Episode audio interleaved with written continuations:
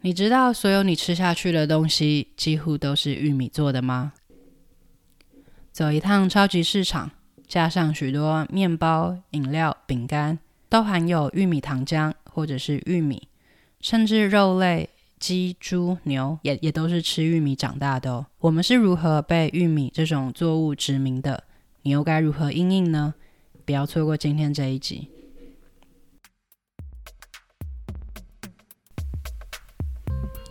欢迎来到中途笔记，这是一个关于口疾还有内向者阅读笔记的 podcast。我是中中，每个礼拜三你会收听到一本新的书，带给你一些点子和灵感。收听完后，欢迎到中途笔记粉专或网站继续讨论，连接在下方资讯栏。如果听完你觉得超喜欢，请直接五星评论加留言，并点一下订阅，就可以加入这个 podcast，才不会错过各种热门、冷门的阅读笔记，每周带你实现更多。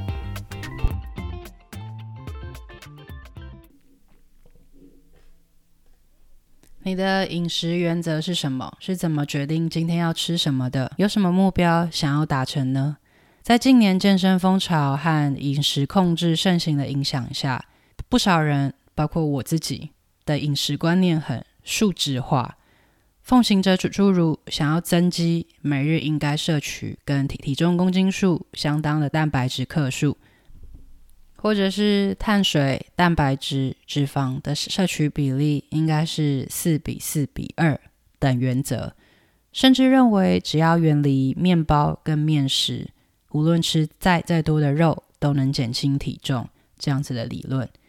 毕竟很很多专家都支持这种高蛋白、低碳水化合物的饮食方式。于是我们吃东西前会先看营养标示。比较两盒饼干的脂肪和蛋白质的单位含量，仿佛这盒饼干本身是什么、怎么做的并不重要，也没有人在意。挑了高蛋白、低脂的食物就沾沾自喜，丝毫没没有想过这些经过成分调整的食物究竟适不适合人类。被剔剔除的成分就真的对身体没有帮助吗？当然，产地。产季、碳足迹这些的更是次要。就像选选择伴侣时，先列出一系列的硬性条件，包含身高、体重、收入，却忽略了这这些数值背后是个活生生的人。每个人都都有不同的故事，个体的差异也造造就了多样的社会。又像只在意智商、学历这这些容易衡量数值的商商业顾问。却无法完成客户所交付的任务，也像将员工视为只有收入和产产出等一串数字的人资经理，忽略了员工的生息状况对工作表现的影响，或者是不同性格的成员在团体之间的交互作用。你有想过，为什么法国人吃这么高热量还这么苗条吗？为什么他们能吃下鹅肝？乳酪却还是比美国人更苗条、更健康，这是美美国人典型的法国矛盾 （French paradox），指的是法法国民众的饮食中饱和脂肪相对的丰富，但是冠状动脉疾病的发生率却比较低。这显然与人们认为高脂肪等于高心血管风险的想法互相矛盾。由于对食物没有足够的认识。美国人对食物的喜好总是随着新的营养学观点或者业者的行销手法而改变。近代美国人陷入一种全国性饮食失调，对于该吃什么感到焦虑，而深受美式文化影响的我们，也也无法置身事外。错并不全全在我们，毕竟这一些大量生产的工业化农牧产品。切切断了我们和产地、农民之间的联系。今天要介绍的这本《杂食者者的两难》，并不直接教你怎么吃，反而先探探讨食物足迹、现代饮食工业、环保议题、杀生议题和对吃的根本认识、想法跟态度。作者 Michael Pollan 是一位饮饮食作家，决定从根本着手，告诉读者食物究竟是什么。作者并不给出一翻两瞪眼的直接答案，而是经由实际的探访、考考察，让读者徜徉在他纵横商业、生物、农业、考古、政治和经济的庞大饮食知识宇宙中，反思，得到自己的答案。这要从我们都是玉米人说起。我们的饮食早就被这种作物殖民了。Poland 直截了当的下了这个注解，仿佛精彩的 Netflix 影集。作者开头就带我们看见我们是如何生在一个充满玉米的世界当中。超级市市场本身就是个很具规模的玉米展示场，举凡各种不能吃的东西。譬如尿布、垃圾袋、牙膏、火柴、电池，甚至杂志封面上的光泽都含有玉米。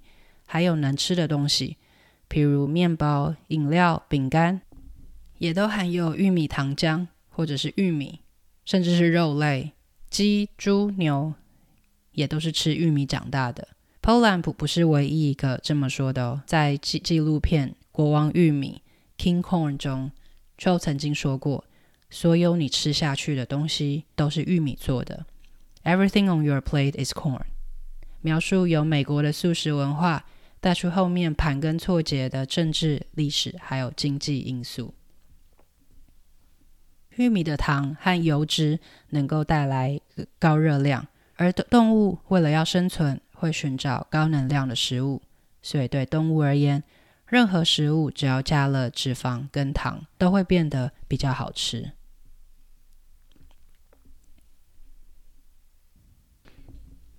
过去，美国政府鼓励大量种植玉米，用规规模经济让玉米的成本变得很低廉。谷物是自然界中最接近工业化商品的东西，它们可以储存，便于携带，能够交换。无论是昨日、今日还是明日，都不会改变。由于谷物能够累积和交换，所以也可以是一种财富的形式，甚至还能当成武器。玉米成本大幅下降的同时，有一天，洛农们发现喂食玉米竟然比喂食牧草还要便宜，因为玉米的高热量比草还要更快把牛给养肥。同时，牛肉的品质也更稳定，却却忽略了牛的胃本来是用来吃草的，硬要吃玉米，反而会让牛生病，进而影响到消费者的健康。目前维系人类生存的三条主要食物链，分别是工业化食物链、有机食物链，还有采猎食物链，而且前者占了绝大多数。也就是说，我们主要的食物来源。几乎都是超市和大型集团，因为玉米产量大增，让食材的价格不再和距离有绝对的关系。科技进步和财团的垄断，也让农业工业化，渐渐的，食物的产产业链由短走向长。过去的农村自给自足，只能吃到自己家乡产物的情况，已经转变为只要进入超级市场。就能够以低廉的价格买到远在数千公里外世界另一个角落的食物。再来谈谈有机是什么吧。许多消费者为了吃得更健康、对环境更友善，热衷于有机饮食。但是有机耕作真的有对环境比较好吗？真的对健康比较好吗？我们在超市看到的有机食品，通常价格比较高，也更有故事性。关键在于，除了营养成分表以外，还会加上一段简短的描述。在这些描述实际上又是如何呢？为了回答这些问题，作者亲自走访有机鸡舍。他描述鸡棚外有个小小的运动场，所以鸡可以选择到户外走走。可惜鸡几乎不会真的走出去。他形容和典型的美美国前院草坪几乎没有两样，这是仪式般的空间，提供给整个社区的象征意义多过于给自家住户的实质意义。其实有机肉饲养的过程和自然鸡肉一样，只是吃的饲料是是经过有机认证，意思是没有施加农药跟化肥的玉米和大豆。所以，我为什么鸡肉比较便宜，牛肉贵呢？鸡肉的换肉率最最高，所以最便宜。牛肉相反，换肉率指的是饲料转化率，就是你要得得到每一公斤的肉所需要投入的饲料比例。资料指出，目前一公斤的鸡肉需要三公斤的饲料，而每公斤的牛肉则需要十公斤的饲料。所以投投入的饲料越少，付出的成本就越低，当然也会影响到肉品的售价。变的另一种可能，作者前往波里菲斯农场 （Polyface Farm）。工作一周，看看那一些牛、鸡、猪和鸡鸡蛋、番茄、甜玉米跟莓果是如何被生产的。农场采用轮作法 （crop rotation），指的是在一片耕地上有顺序的用季节、年度等轮流替换不一样作物的方式，让目的是要让土地休息跟防治病虫害的发生。这个农农场并不使用化学除虫剂，因为母鸡就是它的清洁大队。农场主人解释，鸟类总是跟在草食动物后面收拾善后。牛只离开这片草原后，鸡群便开始为草地跟牛只进行几项生态服务，包含啄啄取牛粪中美味的幼虫和蛆。牛粪会散落到各处，寄生虫的数量也也会减少。因为大自然就是这样运作的。母鸡开心的在草地上找虫吃，同时贡献数千公斤的氮肥给这一片草地，并产下许多新鲜到能够跳起来打你脸的蛋。农场主人的大胆假设是：人与大自然之间未必是零和关系，未必人类获得越多，就得要把肥沃的土壤和其他的生物都输光。波里菲斯农场的核心在于截截取免费的太阳能，然后将它转变成对人类具有高度营养价值的食物。要有效率地利用太阳能，方法只有两个：一个是到菜园中直接摘取食物；二是把一头动物送送到户外，收集食物中的免费太阳能，然后再吃掉那一头动物。牧草农夫于是为了肉、蛋、奶和羊毛来饲养动物。那他们把动物视为食物链的一部分，而食物链最关键的一环就是各种的草类。我们会对草草地视而不见，不是因为人高大草矮小，而是因为我们对草并不感兴趣。动物来来去去都是直接或者是间接以草当作食物，所以想要农场丰收，草地就得要健康。他指出。一片草地，只要适时适量的放牧、反刍动物，所能产生的牧草和连带的肉跟奶，便会多到不可思议。农夫不只埋头在创造好产品，也花心思处理鸡肉，顺应市场的需求。譬如各一类人的饮食文化大不同。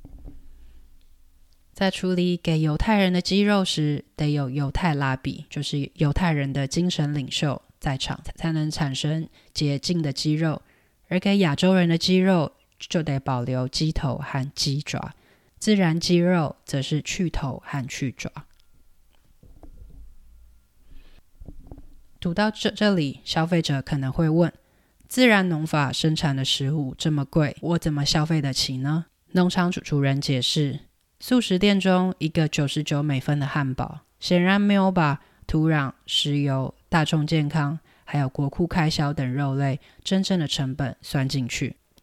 自然农法的售价已经把所有成本都纳入了，社会不需要负担水污染、抗生素抗药性、食物传染病的成本，以及对于作物油料和水的补助。农场人员在栽种时不会有农药进入他们的血液。不会有氮肥或生长激素流入河川中，也不会有土壤受受到毒害，抗生素被浪费，更无需开出农业津贴的支票。这些成本不会直接从消费者那那边收取，而是转换成看不到的方式牺牲。比如污染、税金，甚至员工和动物的福利。再来还还有谈到吃肉就是杀生吗？关于吃肉还是吃素，长期以来一直是一个伦理问题。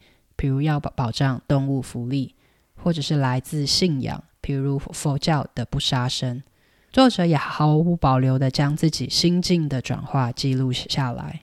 他虽然吃肉，但是从来没有亲手杀死一只动物。他曾在脑海里面想过无数次关于杀生这件事，却在一场打猎中亲手射杀了一头野猪。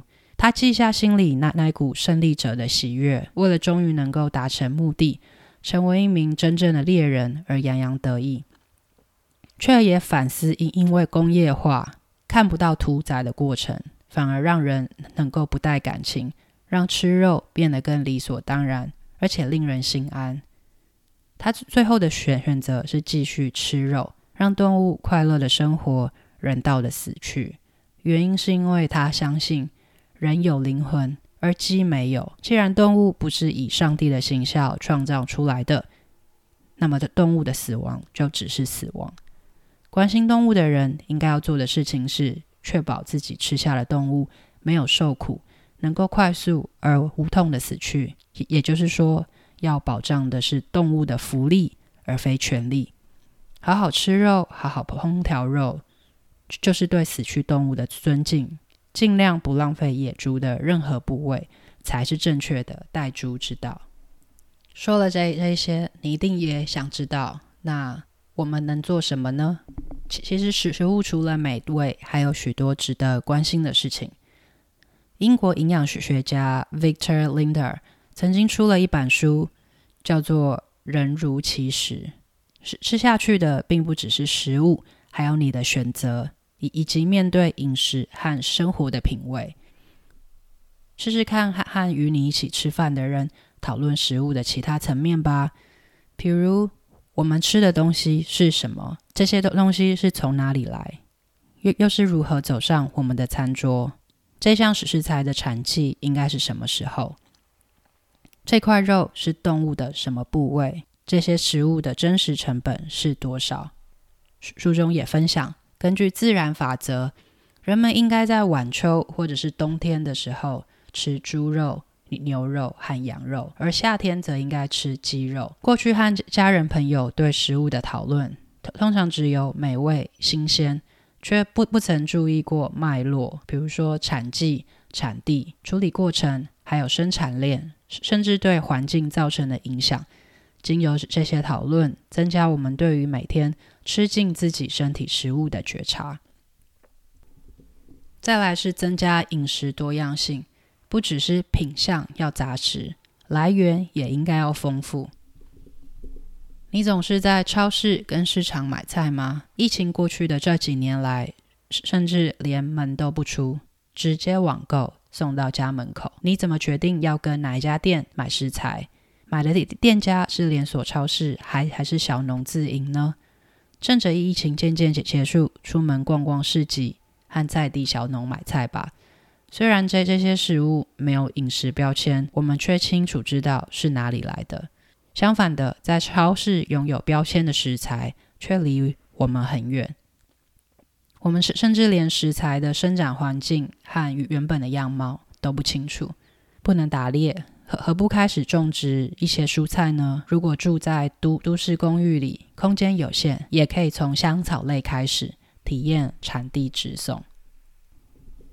再来是就地取材，采用当地的食材，就是台语常说的“丢西”。如果我我们能够消除任何时间得到任何食物的想法。就更可能吃到用更自然的饲料喂养的肉类，也能减少动物的碳足迹。我们必须对抗可以在任何时间吃到任何食物的想法，比如春春天的羊肉就就不符合自然循环，因为小羊是在四月绿草丰盛时出生，要养八到十个月后才适合宰杀，所以只有初冬才有羊肉。而业者为了让我们整年有新鲜的肉类可以吃。只好忽略牧草的季节性，用玉米喂食动物，所以才衍生出许多的健康问题。想好好吃一顿饭，何必舍近求远呢？难道只有稀有食材值得品尝吗？珍惜在地当季食材，不浪费食物，就是对农人和牧人最好的敬意。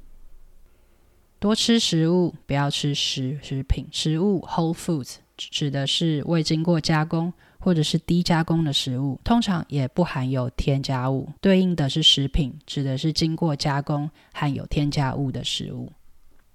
最最后一点是好好吃饭，珍惜食物。长途旅行到一半，将将车开到得来速，停在路旁十分钟，解解决一餐吗？你吃下肚的大概只有玉米，或者是考取猎人执照，和采集高手打好关系，前往山林猎野猪，到秘境采集野菇呢？这些饮食方式恐怕也难以在步调紧凑的都市上班族生活持续。两种饮食方式都很极端，素食主义看看起来很便宜，却忽略了真正的成本已经转嫁到自然、政府和我们的健康上；而采集生活准准备时间过长，却让我们得以了解吃进食物的全貌。我们并不可能一下从低成本、高效率的素食主义回归原始的采猎生活。但可以学着在天平的两极中间寻找平衡点。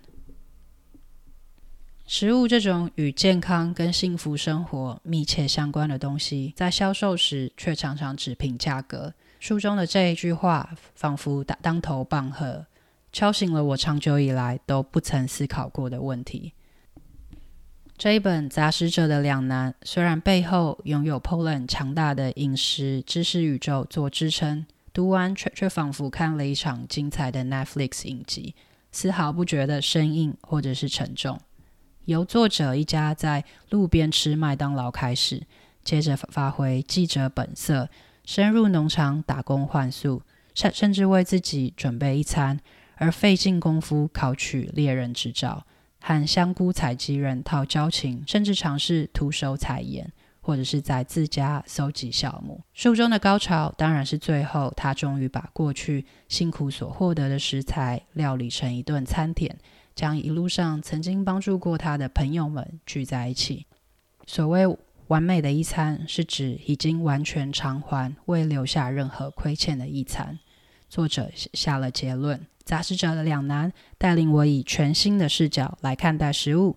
仿佛知识边界又更往外拓了一点，非常过瘾。你今天吃了吗？对于那些食物又了解多少呢？Hello，希望今天这一集有帮助到你。如果想要阅读文字版，连结放在说明栏，请追踪、按赞、订阅《中途笔记电子报》，我会持续与你分享。那我们下次再见。